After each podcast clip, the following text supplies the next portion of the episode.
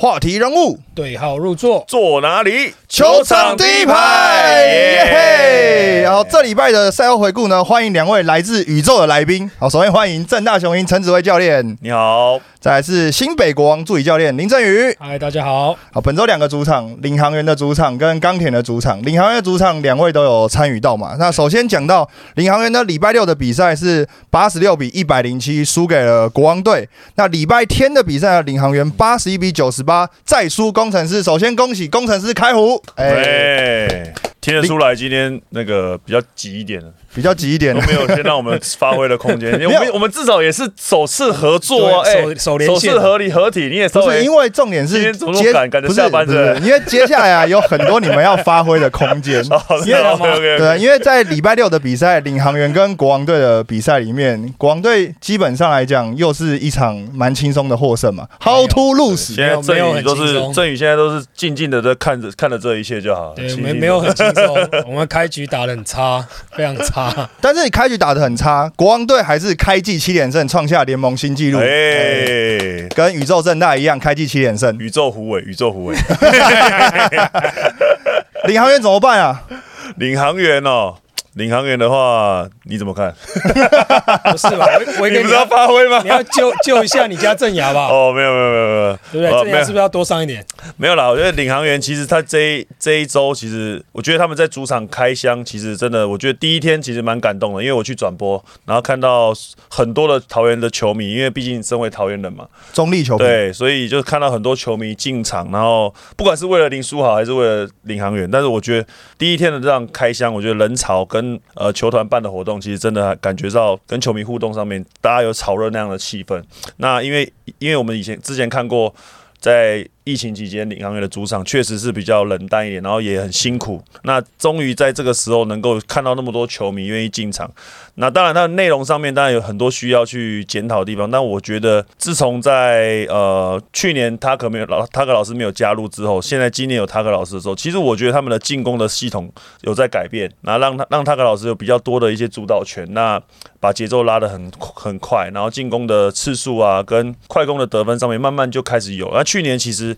要快攻的得分，其实对于领航员领航员来讲，确实是比较比较少的少的部分。所以今年在进攻方面有做这样的调整跟修正，我觉得是一个好的方向。因为毕竟几个台湾的球员，大部分都比较喜欢打快节奏。所以有时候慢下来打，可能在去年球季当中，领航也是比较不适应的。但所以我觉得，因为他们现在出赛的场次比较少，所以在现在才现在刚好这一周之前才打了三场，所以整个整合上面其实我觉得还没有到那么到位。所以我觉得到后面应该会再慢慢调整回来。那但是因为也遇到一些，其实最主要就是遇到伤病的问题啦。因为其实他们想要打出好的内容。但是就是遇到伤病的问题，所以就变成说卡总本身要用的人，可能调度上面就会比较吃紧一点，所以这一点就是要在后后面的必须要观观察的。因为礼拜六的比赛，领航员等于是首次开箱 Lawrence 啊，那这个在热身赛期间，大家也对他蛮有很多想法啊。那实际开箱前呢，其实问卡总为什么把他保留到现在才开箱，是他说。Lawrence 在呃热身赛之后练球的时候，他大腿是撞到吃鸡腿，所以有一些淤血啊啊等等的情况。那他在寻求一些治疗，他特别是他还去做了放血。哦，然后呢，他对放血这件事呢，他其实是很排斥的，因为毕竟洋将嘛，对这种有点侵入式的治疗，他其实是很排斥。但是呢，他是看到谁去做呢？他看到加康也做了，OK，他是拿加康的影片给他看，说哦，这个是有效的，所以他才说 OK，好，那他做做看。然后所以做完之后，他这个礼拜呢就首度开箱。那你们觉得他开箱的表现？我觉得我先先 echo 一下那个威哥讲了，因为我觉得领安的确是遇到伤病问题啊，尤其像丁恩迪没有办法出赛。我们第一次跟他打的时候，其实就吃了非常多的亏，因为他一直不断的去冲抢进攻篮板，然后又可以投三分，然后又可以去去得分。我觉得少了这样子的一个球员，的确对他们来说是差蛮多的。那当然让我们压力变小一点了。但其实从那场昨天那场比赛就可以看到，就是说在第一节的时候，他们就是我们每次的一些防守上的一些小小的问题，然后他们每他们都抓着抓着打之后，我们很快第一一开始就被拉开。所以我是觉得，呃，他们虽然说现在好像那个嗯只有赢一场，但是其实他们的整个进攻的系统是有在轨道上。他们是还是有办法去抓住那个点打。那 Lawrence 他才第一场比赛，所以其实我觉得不太准。他上一场是热身赛了，所以我觉得已经有点隔蛮久了对啊，整个球队体系也不大一样。对啊，所以我觉得他的角色是什么，我们目前也还没有非常清楚，他到底是想要打三号还是四号，然后他会放在什么样的位置，所以目前我们对他也是没有那么了解。所以主要其实我们还是看到塔克跟那个沃许本的两个人的组合，然后加上其他，一开始我们也是一开始被俊祥就一直去做破坏，那我觉得这些都是他们在他们进攻系统下，我们都需要特别去注意的地方啊。哎、那我觉得有一个问题是，球迷大家也想问，因为看起来国王队现在真的就很强嘛，但是尤其是最近几场比赛，国王队感觉上半场甚至第一节的时候都跟对手打得有来有往，然后甚至还有落后，大家都会觉得说国王是不是一开始就是放的很松在打，或者是球员是不是赢到已经有点专注力，可能一开始没有那么够了。我觉得其实对啊，就我觉得其实一开始的时候，就是因为我们也常常在讲，就像包含说那个哥哥在那个赛后记者会，他有讲，就是说我们在一开始的时候，我们必须要第一组要打的再更好一点，就是我们一上去场上的时候，我们就要有那种准备好、武装好自己的心态，不是说想说每一场比赛都可以靠后面的调整来救。那我们我们有很多场比赛其实都是，当然一方面是球员真的很拼，然后他们去想要把这场比赛赢回来，然后他们调整又可以做到位。另一方另外一方面，我觉得也这点也算是我觉得运气也是蛮好的，因为要达到这点，除了执行力跟大家的心态之外，还要包含手风够顺嘛，可以攻得进。那如果真的碰到一场比赛前面挖的坑太大，那后面要追回来很难，那可能就去了。刚刚我其实蛮想补充劳伦斯，我听我也听到他的小故事。哎呦，哎呦，大家现在都去球场就是哦很好，来劳伦斯，你又听到什么？没有不知道这有没有讲过？他听说他来的时候好像带十八箱行李来，十八箱十行李。八箱行李，但哦，今天周周上一周打完应不打算回家应该没有十八箱送啊。十八 箱送。没有，但那我觉得他其实，其实我觉得劳伦斯这个球员，其实那一天我球评当球评的时候，其实我一直在夸赞他，就是就是说，虽然说他的得分的能量没有那么高，但是你可以看到他防守的一个技巧，跟他的一个站位的观念、跟补位、跟协防的意识，还有他的篮板的保护，其实他防守其实是真的蛮到位。他他虽然说得分真没办法去得分，但是他至少说在上一场，在他上一场对国王的比赛，他有呃三次的超解，然后两次的主攻。那其实一些篮板球也将近十个，所以我觉得他在防守端，其实有些时候他没有，毕竟没有抄到球，或者说呃制造队友失误，但是他防守几个站位确实是影响到对手的出手。那我觉得这一方面是防守端上面，我其实看到他很。很有经验的去做一些呃，就是说对球队的贡献，但进攻端其实就是真的是没办法，因为呃他的进攻手段确实是比较少。然后你现在打完一场球，大部分一场比赛抓下来，他可能就是都是都是往左边去做切入，所以连我都看得出来了，应该郑宇郑宇也看得出来。先先先先笔记啊，但是我也是笔记了啦。有有帮他讲讲话，因为毕竟不想要十八相送嘛，所以我就因为毕帮他讲讲。竟十八箱行李带来带去也是麻烦，对麻烦，也是麻烦了。对对对，所以我觉得国王他们基本上现在还是在他们的一个状况上面，其实因为他们现在赛程比较多的场次是已经对到领航员三场了，所以我觉得这七连胜应该还不值得参考了，因为三场都是对后面强的还没有对到嘛，所以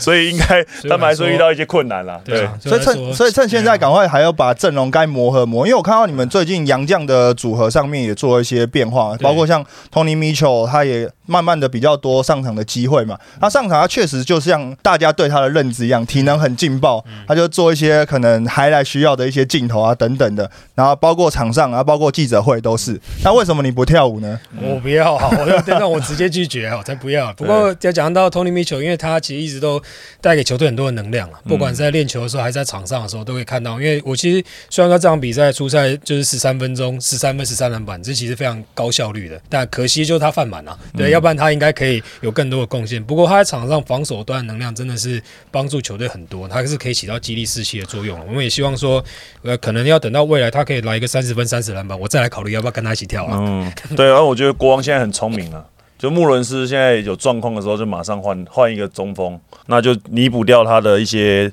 就是一些缺失，你就看到看不到这个国王队的缺失，因为在一一开始的时候，其实内线的一个护框是没有穆伦斯是没有去护框的，那到了。到了 Mitchell 上来的时候，他确实在护框上面跟篮板上面，马上的能够去帮助球队。然后他上来跟穆伦斯在的时候，确实是两个不同的一个防守的一个体系跟阵容，然后也让他们在呃穆伦斯在情绪有一些状况的时候，或者说有一些抱怨，或者说对裁判的尺度上面有些问号的时候，那马上让他换下来冷静。所以，所以今年他们找了一些这些内线，其实是确实是有弥补掉去年穆伦斯他出现的问题的时候，没有人可以顶住顶到另外他的位置。哎、那穆伦斯在比如说在场上情绪比较开始比较激动一点的时候，通常第一个会去按耐他的是谁？苏豪会吗？我不会、啊，第一个第一个是那个我们那个莱恩教练，他会很快，他马上就把他换下来，就不会让他在场上扩大，对啊，对啊就直，接先换，那让他下来冷静，那他下来之后让他先丢毛，巾嘛，对，发发泄一下。巾发泄一下，发泄一下，然后因为我们像我们有那个，当我们那个心灵教练 Clay 随队的时候，他其实他也会去做安抚他的动作，就至少让他就是控制一下情绪。那我们也当然是一直不断在提醒球员啦，我们就是说，因为场上本来就会发生这种事情，因为裁判的东西绝对不这就是比赛一环，所以控制好自己的情绪是我们一直往下走的一个非常重要的关键。你们也可以看到那场比赛，在那个穆伦斯他他的情绪稍微失控了，下去被吹个技术犯规，可后来平息上来之后，他也是一样大杀四方嘛，最后还是二十五分二十三篮板。所以我们就是需要他保持好他自己的心情，那他就可以为整个球队做出很大的贡献。所以感觉起来，现在国王队，你说杨将的阵容有很多种不同的组合嘛，包括 Tony Mitchell 也上来达到了一定的时间。那苏豪加苏伟这个组合还是非常的稳定啊，所以大家其实就一直在想说，诶，苏豪现在打的时间其实还是蛮长的，尤其看到对领航员这场比赛，其实最后关头已经比赛拉开，感觉上软家还是把苏豪有点放在场上。你们是真的想要透过每一场比赛去更多的磨合这个阵容，还是为什么苏豪打那么多？那下礼拜会轮休啊？你确定？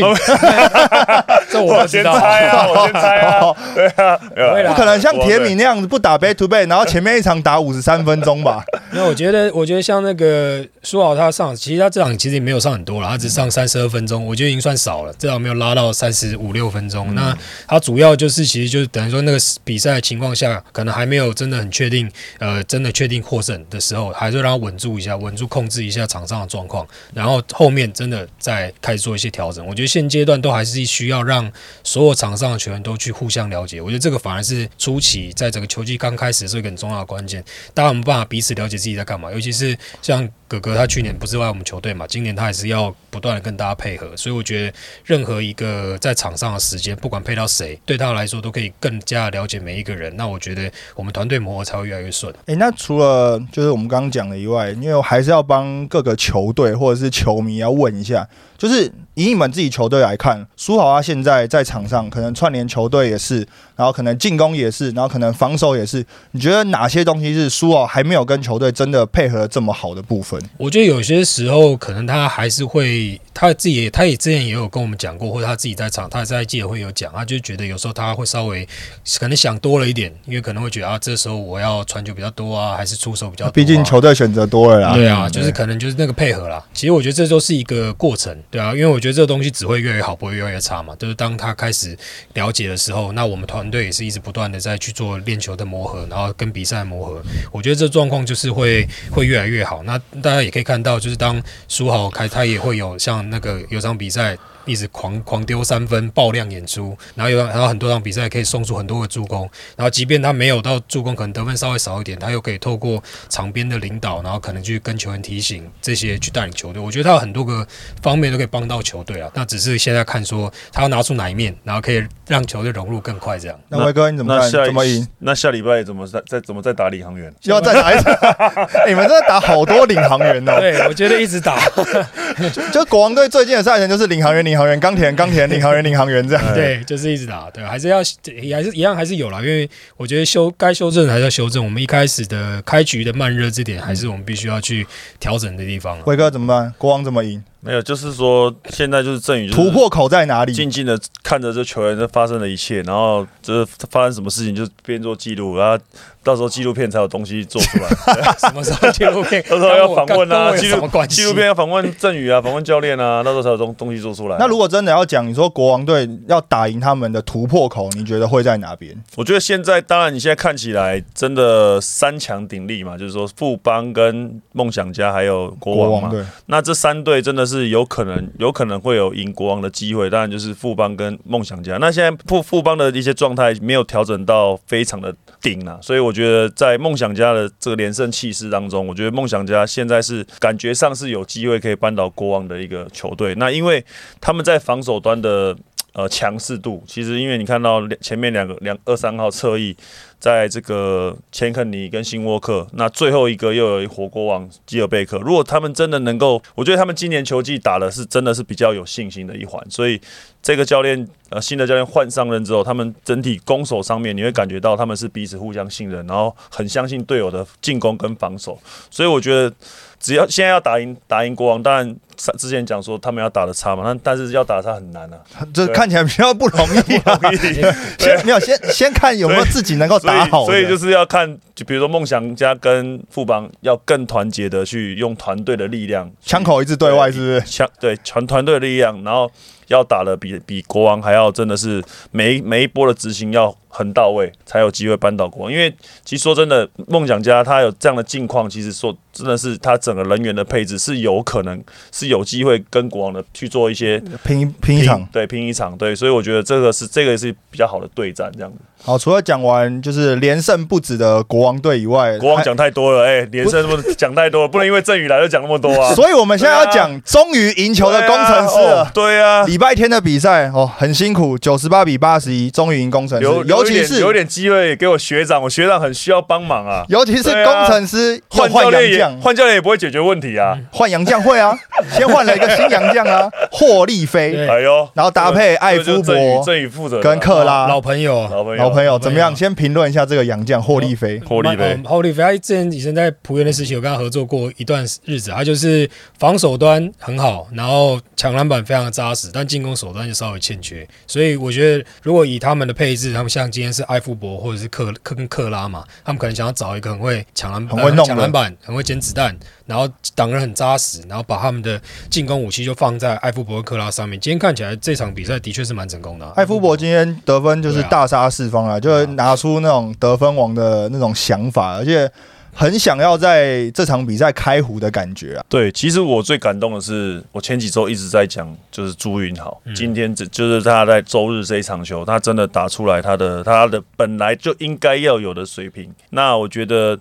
因为其实杨将的一些互相抵消，其实最关键的还是在本土。所以本土如果只有高国豪一个点，那确实真的是很很简单的去被做针对。所以今天朱云豪他真的打出他的他该有的信心，所以我觉得他在后续的比赛。就是说，你你这么高的一个锋线，将近一百九十五的锋线，那在领航员的话，正也还是一百九十五，但是没什么上场，没关系，哦，没关系，机会来了就是要把握，哦，那朱一豪就是把握住了，对，把握住了，所以你现在给郑牙的建议是什么？正义的建议就是说，多跟卡总聊聊天呐，对啊，看他他他什么想法，对啊。完，我是觉得回到朱云豪身上了，正阳已经没办法救了，呃，撑过今年就好，撑过。哎，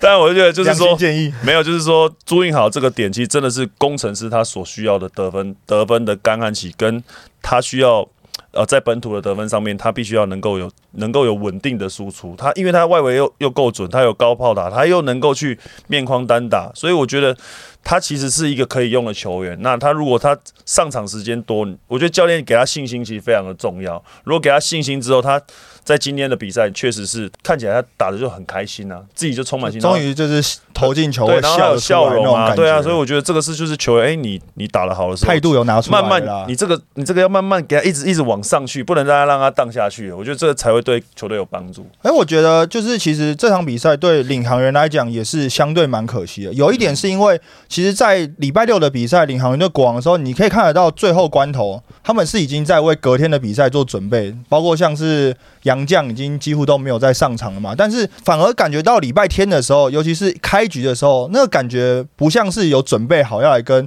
工程师来打。我自己在现场看的感觉是，现在大家好像很怕输给工程师，就觉得哦，工程师好像一直连败，谁都不想当那个让他们开胡的那支球队，所以上半场打的就有点绑手绑脚，因为。如如果看上半场的内容来讲，领航员其实在第一节的时候，他们的空档跟他们制造犯规的能力是有的，是他们很标准领航员得分的模式。可是当你有站上罚球线，或者是你外围有空档的时候，他们是没有办法把球投进去的。所以他们的领先一直维持在三五分、三五分。但是当工程师已经找到他今天这场比赛得分的主轴的时候，那个比赛其实一翻过去就没有再回来过了。其实僵持不下的时候，因为工程师今天艾富伯表现太好嘛，他就是直接在防守对位之下，还可以还后撤步直接投进三分。那你在这种僵持的情况下，有一个这样子的球员，的确他就是直接把比赛带走嘛。因为工领航员就会觉得啊，追的这么辛苦，好不容易看看到曙看到一丝曙光，在第三节的时候还追到四分然差。后结果直接对方有一个这样的球员，就直接把这个比赛就是买单。那我觉得这个对他们来说也的确是比较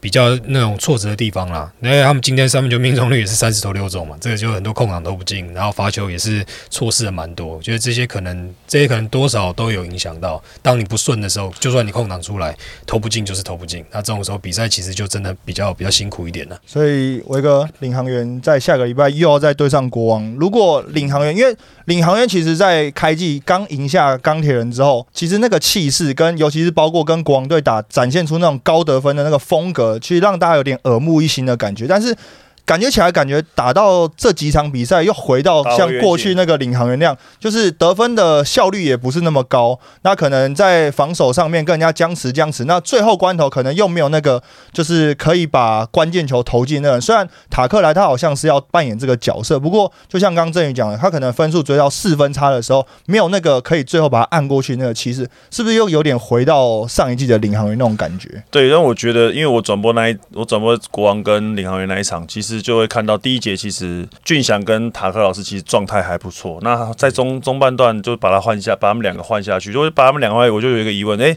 是不是球员身体有一些状况，还是说呃可能上场时间要掌控啊等等的？那我那但是他们在正正在火烫的时候，正在呃进攻很流畅，打出一一波第一节打出一波十五比五的攻势，结果就宕机宕了很很久。所以我觉得在球队的得分点上面，可能在场上你要维持的呃，不管是两到三位有很多的得分点的话，那相对在对手会比较难受。那像现在他可能我们在防守端上面用他用车轮战的方式，加康啊、玉瑞啊、关达佑啊去防守重点的人重点人物。那可是他们在进攻端的一个稳定性就没有来头来的那么迅速，就是说可能就是比较零星的一些进攻，所以在这方面也是也是没有一个稳定的本土得分，所以这个是。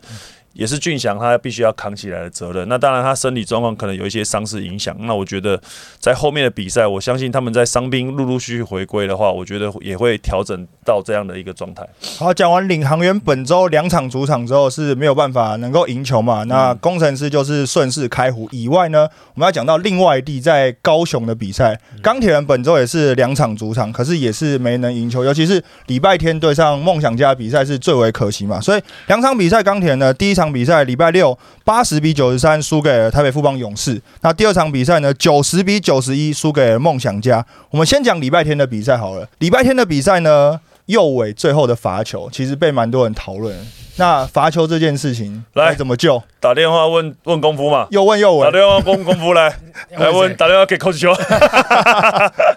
没有了，右尾右尾我真的没办法救了，我连正牙都救不了了，我还救到右尾那边去。这场比赛其实我觉得钢铁人真的输的蛮可惜的，因为在第三节一直维持在差不多十分左右的差距，但是在第四节一开局之后，其实那个领先瞬间被花完，就被梦想家追平嘛。那一直打到最后最关头的时候呢，平手的阶段。梦想家麦卡洛切进去一个暴扣，然后把领先要到嘛。我觉得那暴扣进去之后，钢铁人没有那种很泄气的感觉，反而在下一波里面马上把分数追回来。啊可是就是你在执行最后一集的时候，又是靠麦卡洛第一线很容易被突破之后，大 B 后面的补冠，然后就把比赛几乎等于买单嘛。那钢铁这两场比赛其实呈现的面貌完全不一样。第一场的比赛他们是用一个蛮奇特的洋将组合，又是一个实验家的精神，用铁米、洋河跟悟空。那第二场比赛就是大 B 加上比克，所以基本上洋将已经亮了一圈了，代表说是有人应该就是期末考要准备领机票了。怎么看？怎么看郑宇教练？他他对失误不做多个评价，但是要讲到是他，我觉得是都是在看比赛内比赛的内容啊。我觉得这两场比赛，包含说对梦想家也像他们，我觉得他们都尝试，像钢铁都尝试蛮多的区域区域的那个防守。那我觉得这个也是需要去特别注意的地方。我也觉得他们对梦想家这场算是蛮有收获的啊，至少比赛都是一直僵持住嘛。那可能就是像刚刚我觉得跟领航员那场好像有点类似，就是那种关键时刻的罚球啦，或者是空档的三分呐，好像都没有把握的很好。那我觉得其实有时候我们比赛看到最最后一波，可能最后一个罚球，我觉得然后罚球没有进或是怎么样，然后就觉得啊，为什么是这样？然后这样就是因为这个罚球，这一次的得分，这一个是帮手输掉这场比赛。但其实到如果要用整个以教练的角度来看的话，整场比赛可能有更多的细节没有真的做到非常好，然后或者是命中率没有做到很好，没有没有投进该进的球，没有罚进该进的球的情况下，反而是前面累积才导致后面这样子。我觉得也不一定一定要完全 focus 在最后一波了，因为对球员来说，他们也不会想要罚不进。就是而且对啊，只有打到最后一波才靠罚球决胜负，那其实前面已经有很多细节没有处理好。就像我们之前有问过凯燕，就是他在亚锦赛的那个罚球嘛，那他也自己也讲说所以，人家只会记得他没罚进，就是最后一波嘛，所以最后一波还是很重要。还是 最后一波是被人家投进 被被人家三分、啊，是被人家投进的。所以大家都会记得他前面罚不进嘛。对，但我但我必须要讲钢铁人这场比赛对梦想家其实上半场或是整场比赛的防守，尤其是区域上面限制梦想家限制的很好，啊很像那种第一场钢铁人赢梦想家的时候。就是靠了防守，然后加上外围的正如那个有很火烫的表现嘛。那这场比赛感觉上区域防守对于梦想家来讲，确实限制的蛮不错的。对啊，他们也让梦想家的三分球命中率只有四十投八中嘛。一般认为好像区域应该会让对方比较多空档，那或许他们真的有一些，只是只是因为他们他们也是会用一些不不一样的防守方式啊。扣扣局球的区域防守是变化很多的。OK，对，然后他有一些方式去哎，没错，然后让他们去做一些干扰，打凶打狠，哎呦，哎，不敢讲。哈 对，寇宇秋一直觉得在比赛结束之后呢，他有发表一下他对比赛的看法，跟对钢铁人这支球队他目前执教的一些想法。他是说呢，因为球队过去战绩都没有那么理想。所以他说，在球员的比赛心态上面，有时候遇到很强的球队，或者是比赛很接近的球队的时候，他觉得球队的心态上好像就是矮人家一截，没有那么凶，没有那么狠，要去跟人家去嗯，就是最后我要赢你的那种心态啦。所以我觉得，其实简单来讲，就是他觉得他的球员没有去跟人家玩命，就是说你有些时候打仗的时候，你要跟他玩命，你要跟他拼命。所以我觉得，就像国王队，他有一个米歇尔，他有一个玩命的精神，然后让感染到其他的球员。所以我觉得寇修想要强调的意思，就是应该就是说，他他希望说，诶，你对到明星球员的时候，虽然说你是你你是将，我是兵，你必须要有一种玩命的心态跟人家打，那他才有可能有机会去扳倒人家。所以我觉得他他是想要去强调这样的心态，其实对他的球员来讲，确实他一字排开，可能真的就是一些属于兵呐、那真的遇到是志杰、富邦这种很多这种黄金时代的这种中华队的球员，那确实就是会有点畏缩。那我觉得这个就是提让他想要提振他球队士气。但是我觉得整体来讲，钢铁人今年其实真的有很大的一个改变，让人家觉得耳目一新。诶，真的都是输分上面其实都是比较接近的，而且比较少说大比分的这样输球。那在内容上面当然是有需要调整的地方，但是你可以看到，其实，在梦想家跟钢钢铁人这这个比赛，其实最重要的时候还是梦梦想家他的他掌握制空权，因为篮板球的优势也好，一整整赢了篮板赢了十三个，那在进攻篮板赢了十个，所以梦想家他只他的篮板优势是也是之后国王要注意的地方。我现在已经提供意见给他们，好 谢谢他们一定他们一定也知道，因为这恩感恩，这这这看这这不用讲都知道了。好吧，那但是所以说内内线的优势，他们比吉尔贝克他确确实是掌握制在护空权框上面，他确实在台湾的目前 Plus E 来讲，他确实是一等一的啊。对一等一，所以他他他前面可以很大胆的压迫、啊，所以我觉得，但是他他在今天钢铁人做的比较好的地方是，其实真的是在切入进去，然后找到一些小球，就是给丹尼尔灌篮的这种球，其实他们今天做的是比较好。的。可我必须要讲丹尼尔这个球员，因为我礼拜六有去高雄看嘛，然后加上礼拜天看比赛，寇宇秋一直很希望把丹尼尔当做一个一个 一个宝贝，就是一个很核心的主力来使用啦。但是其实我觉得丹尼尔毕竟在经验上面确实还是比较欠缺一点嘛，所以你要把它当做一个攻守的核心来使用的话，确实会对球队造成比较大的影响，尤其是。丹尼尔这几场比赛的犯规麻烦，他都在很短的时间累积很多的犯规，所以他。必须要先让自己能够留在场上，他才能觉得说，我能够在攻守上面能够吸收更多的东西。不然，你可能打个八分钟就三次犯规，你就要下去做个二十分钟再上来。你唯一能学的地方就是在板凳上看而已，那就比较吃亏了。不过我们要注意，他毕竟他是新秀嘛，所以总是要有一点那个学习那个阵痛期，学习曲线，去掌握一下什么样的尺度，然后是 OK 的。因为他的确在场上，我觉得他的影响力真的蛮大的。哦，不管是在篮板啊，或者是一些跟进，就像刚刚威哥提到嘛，他只有办法把那些球弄进去，那我觉得这点的确就变成让钢铁人多一个中锋的一个选择。那丹尼尔其实他他在对梦想家的时候，他是全队正分最高，正到正正分到十四，所以他在场上其实，在防守端其实可以帮助到。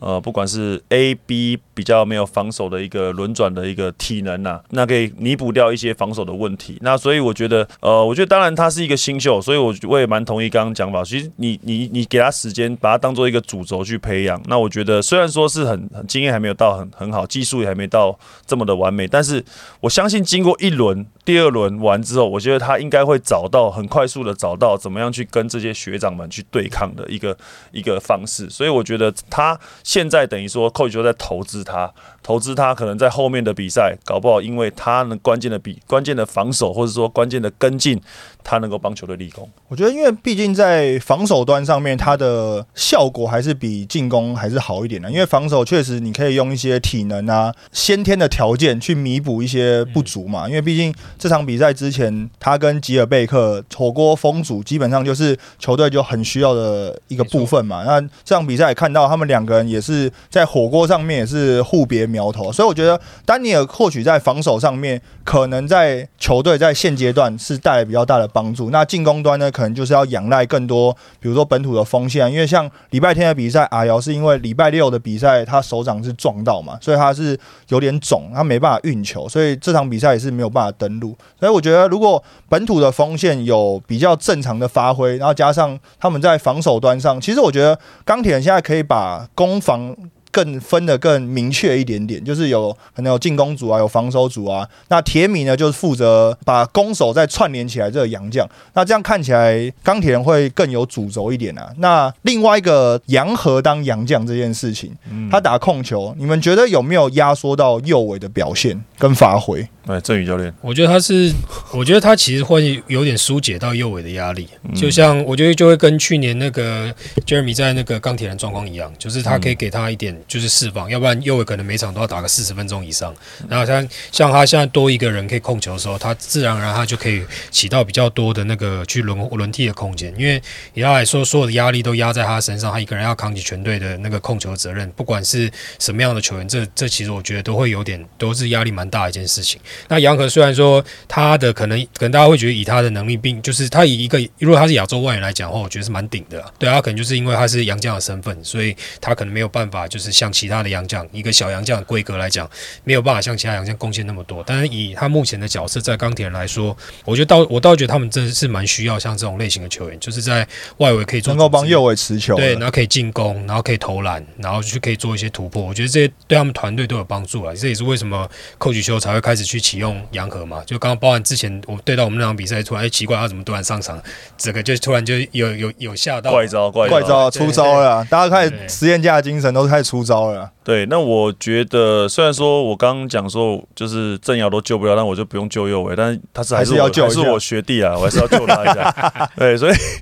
所以我但右伟，我觉得他其实他就是在我的心中就是一个。铁卫，你知道吗？就是铁人，他是很很，他是从来都是上场时间很多都不会累，不会累，对，防守好，对，不会防守，他就是一个铁卫，他就是他的铁人呐，他是能够能够怎么操，怎么样怎么样去使用他，他都不会去有任何的一些反反应，那他就是持续的打他的球。那我觉得，表情啊，当一个这种铁卫上场时间这么多的时候，他突然上场时间下降的时候，不好调整，对，调整上面当然一定会一定会要去适应了。但是我觉得杨和的出现也让我想到之前这个钢铁人的这个布朗，让我想到这个这个球员。那之后之后之后有在工程师一阵子嘛，那我觉得布朗其实他也跟杨和有一点类似，就是说他能够串联整个球队，那打球是很聪明、很合理的，然后又又能够进攻。那我觉得这样的球员在钢铁人其实真的就是很需要。那当然右维其实呃在第二场比赛你可以看到他跟杨和配其实也不差。其实也不差，就是说有一阵子是两个双卫在场上的对，其实也不差，所以我觉得就是说，怎么样去舒缓两个两个后卫同时上场，因为又占到杨将的名额，所以丹尼尔就很重要。所以怎么样去让他们能够同时间上场，那能够有防守又有进攻，所以我觉得他们两个搭配的时候，其实你可以看到。那个传导球其实是非常的流非常的流畅。那你看杨和他可以直接进到禁区之后，又找到外线的正如正如，所以我觉得他整个就是在他们两个在串联串串联起球队的话，其实会更难守。这个也是现在国王现在打三个后卫，失误率可能降低很多，所以三个都可以持球，三个都可以 pick and roll，又能够进攻。所以我觉得双后卫其实现在其实真的也不用也不用太考虑，就是可以同时直接上，连人家连三后卫都直接上了，我还怕什么呢？对钢铁人就是照抄嘛，对对对，有样学样嘛。对，不是三大就四大嘛，再来就是两小嘛对啊的，厉害，后球的变化太多了因为。我我真的礼拜六的时候看到那个杨将组合的时候啊，然后我就想说，哇，我就问寇宇秋说，因为钢铁人这一季给大家的印象就是三大或者四大嘛，就是大的 size 这个洋将组合用的很好嘛，哎，怎么？这一场比赛是这个新的洋将组合这样子，嗯那寇宇秋呢，他自己他自己就讲说，他在练球前三天呢就已经决定要摆这个阵容了。原因是因为上一场对勇士的时候呢，他一样是摆大的阵容，那一样早早被打爆。嗯，他就说，那与其这样被打爆，我不如换一个小的小的阵容来试试看。他说，我就是要大家的这个冲击力。呃，寇宇秋讲的，好，OK，上半场五十二比五十二，平手有效果嗯，看到效果了。结果下半场，许哥就马上换了一组先发阵容上去，第三节基本上就把比赛拖开。但我觉得特别要讲的是林志杰啊，他第三节的时候，林志杰就上来当做先发嘛，然后在他的攻守上面，确实在蛮短的时间就建立起勇士队的领先呐、那另外一个球员是伊波卡，嗯，伊波卡上来呢，他基本上就是专门在伺候洋河啊，然后专门在伺候他们的持球的这个球员。伊波卡这个球员呢，上场时间也不也不多，整场比赛就靠罚球得两分，但他正负值正二十九，嗯，所以手端呢，就是防守端啊。然后桂宇得零分，正负值二十八，所以这两个球员基本上呢，就是在攻守之间呢，先不要讲说进攻攻的多流畅，但至少在防守跟他在场上的时候，那个球队的整个流畅度是蛮有的。那你怎么没有提到辛特利？他得这么多分，我都很感动哎。他难，他多久没得那么多分过了？他但是遇到曼尼高还是不行啊。还是要解不决，要先讲，这样子我们会很担心啊。很担心啊。但我觉得新特利他他的状况是有一场一场慢慢在调整回对啊但是遇到曼尼拉还是不行。但是哎、但是我必须要讲哦，辛特利现在开始会变很强，哎呦，你知道为什么吗？因为俗话有一句叫“传波进谁家”，哎呦，哦辛特利小孩刚出生呐、哎呦，哇，恭喜恭喜恭喜恭喜啊！所以他他接下来会有一些时间呢，可能需要让帮老婆一些坐月子啊等等的啊，可能会缺席一些些比赛，但是还是依照家里的状况而定啊。因为毕竟家庭还是对职业球员蛮重要，就像中线他的老婆也待产中，所以，呢，他除了上个礼拜感冒以外，他这个礼拜呢，就是因为老婆三十八周了，嗯，随时要生，他就是没有办法随队，因为很怕球队打一打之后小孩要出生嘛，那这毕竟还是很重要的事情，所以这个礼拜是没有出现在场边的。嗯所以这样我就知道重点要看防的人物是谁了，嗯对不对？谁干好的通常都会比较厉害一点啊。对啊，生子后这个，我觉得有些迷信还是要信啊，因为毕竟徐总是这么迷信的一个教练嘛。对，有些迷信。对富邦之前要先好好准备，对，现在徐总现在调度的时候戴眼镜，然后赢球，然后看他下一场赢会不会一定一样啊，一定会不会戴眼镜，也就持续戴嘛。所以徐对？吧 没有，因为徐总以前打客场的时候，他都穿 polo 衫嘛，哦，他现在开始穿西装了，很想赢，很需要赢啊很需要赢球啊。输球的时候就拐一下，戴个眼镜，看会赢球，赢球就继续戴。勇士队现在因为你不知道那到底有没有近视，有没有度数这样哦。先戴再说，造型 造型造型啊哦，没有，因为勇士队接下来的比赛呢，真的赛程很硬，因为十六、十七就是打他们的主场嘛，他们然后十二月超硬，打完之后就直接要飞出菲律宾，然后回来之后马上又要跟国王打，嗯。那打完之后呢，礼拜一要再飞出去，要打客场，要飞到日本去，对。而且他们在飞出去的时候呢，这个人员调调度呢就比较吃紧一点嘛。所以在东超上面，因为那么密集的赛程，那在他们人员的调度上面，可能就是勇士队接下来重要的一个课题啦。要怎么样在人员调度上面还能维持一样的战绩？因为现在看起来五城保卫战又是勇士队可能在过年前一个很大的课题啊。过年前的勇士队都不准啊，过年后就不一样了。对，可是威哥，你觉得勇士队今年还可以真的说慢慢调整到过年后吗？当然，我觉得还是有机会，因为每年都觉得他不可能，但每年都调整回来。就我们真的就是没办法讲，每年都调整回来。哎，这老了嘛？对啊，不行了，对啊，就还是调整回来。过年回来又不一样，不一样啊。对，不知道过年后发生什么事情。对，但是你还是还是不能小看富邦了，因为确实真的他们在整体的运作上面，其实你看这几年，你都觉得他们基础都打得这样跌跌撞撞，但是后面他们还是慢慢找到自己的节奏，而且都拿到总冠军，所以也不能轻忽三连霸的球队。毕竟他们三连霸的球队，讲出来三。连霸球队，你都没有，你对啊，你也三连霸，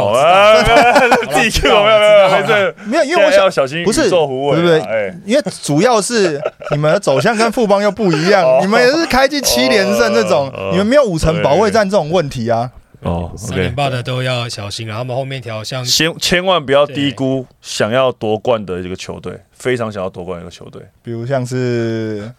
新美国王之类的。没有，对我们，我们还没有夺冠过，是挑战者。哎我们要挑战富邦。现在大家现在大家都很很谦虚，就对了。对啊，哎，这本来就是这样。哎，那你们会不会觉得你们这样开季冲太快了？我觉得都调整啊，因为其实也没有开季冲很快不快，因为我们就是也是都是大家在重新磨合新的团队。只是我觉得算是。当然，第一个我们球员很好嘛，然后有有书豪教练也很好，没有话说，教练也很好，对内不止只有球员，对内练球强度多强啊，对啊，练到大家生气，对啊，对那个强度多高，球员再好，教练不会整合也没有用啊，哪些不会？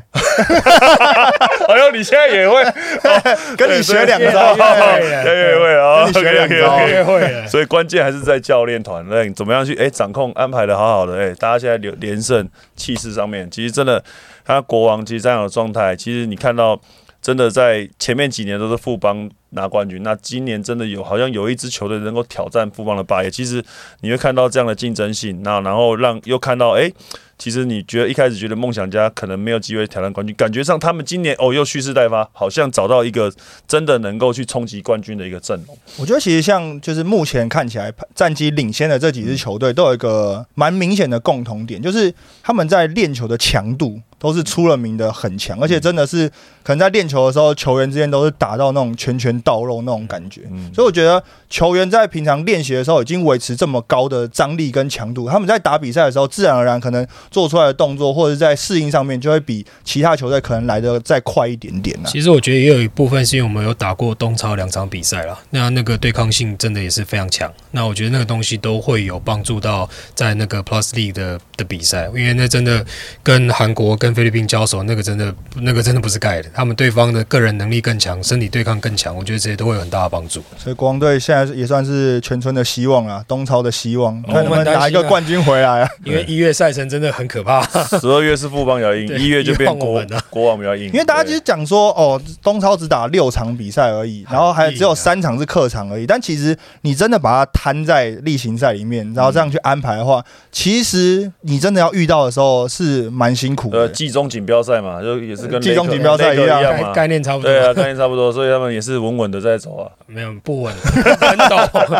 很陡。